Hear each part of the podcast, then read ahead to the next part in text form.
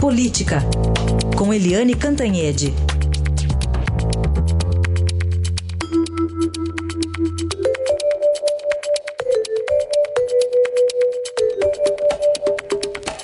Muito bom dia, Eliane, como vai? Bom dia, Carolina Heisen. Bom dia.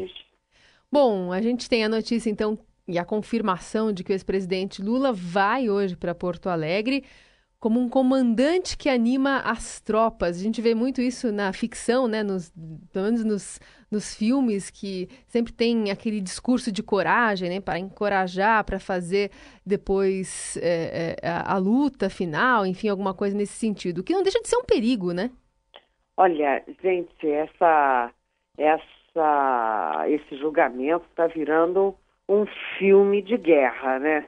Me parece aqueles filmes épicos assim, de guerra, porque com avião, né, navio, né, tanque, né, porque tá um, Porto Alegre está sitiada por água, por terra e por ar, né? Quer dizer, você tem uma cidade, o centro da cidade, de uma das capitais importantes do país, aí você tem esse centro sitiado por causa do julgamento. Aí vai ter atirador de elite em cima de prédio.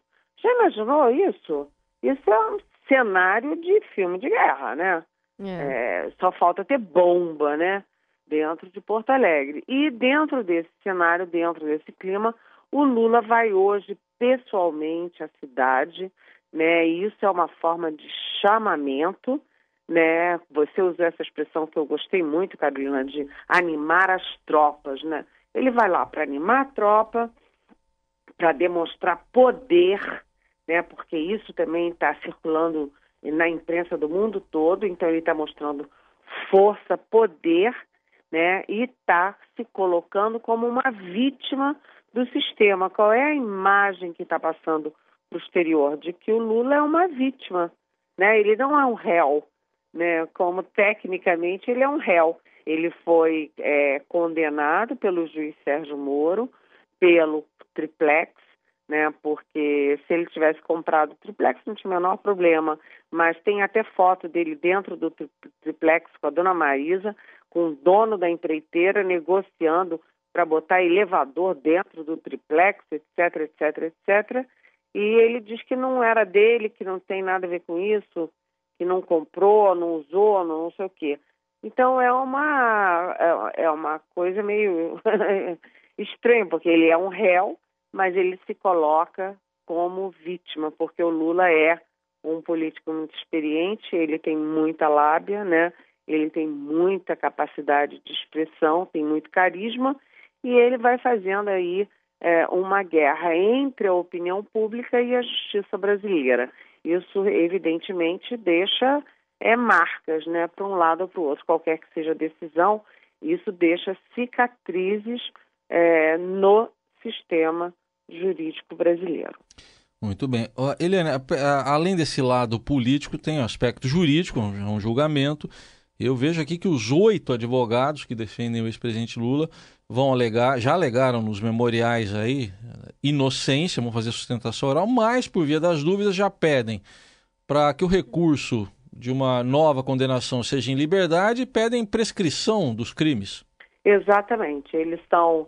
Tem várias frentes, né? Além desses oito advogados, você tem todo um, todo um aparato é, de defesa do Lula também no exterior, né? É, entrando é, sucessivamente né? na OEA, nas comissões de direitos humanos, etc., para jogar luzes sobre o julgamento do Lula no exterior e aqui no Brasil a tentativa é, eles agem como se já considerassem o Lula derrotado amanhã, né, no TRF4, Tribunal Regional Federal 4, que fica lá em Porto Alegre. Eles se comportam diante de uma perspectiva de derrota, porque eles pedem é, primeiro, alegam inocência, que é óbvio, né? Que é o que todo advogado faz.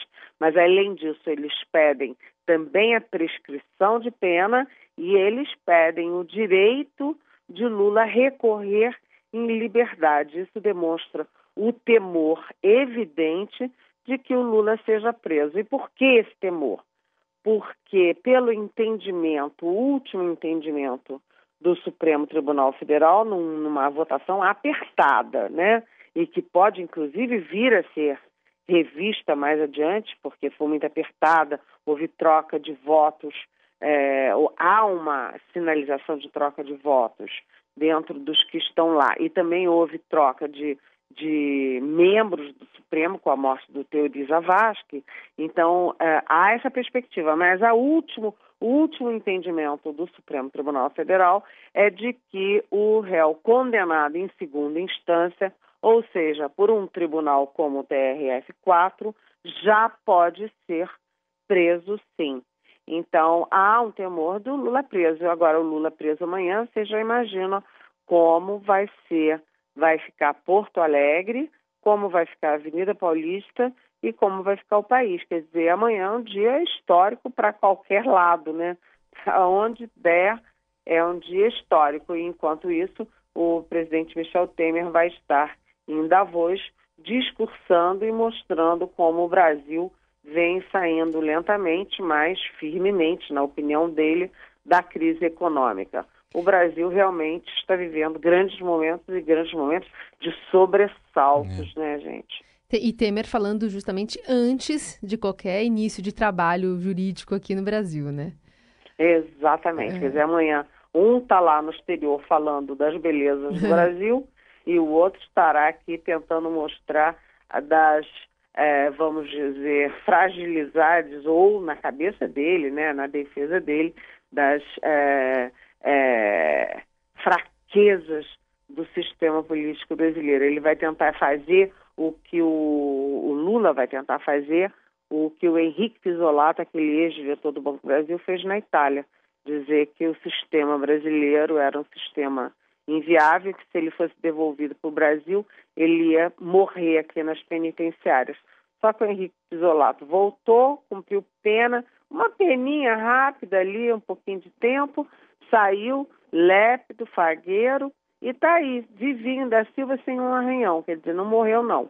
E... Então, é, o Lula vai dizer, tenta dizer que o sistema brasileiro está é, tá destruindo ele, é um sistema corrupto, enfim, hum. é, é, vendido às elites, né? mas é, na realidade acho que o sistema brasileiro está fazendo o que tem que fazer. Vamos ver qual será a decisão e respeitar, porque decisão da justiça a gente não discute e cumpre, não é? Vamos ver então. O Pisolato foi embora, né? Tava com o salário da mulher, inclusive, falou isso. Voltou é. para casa.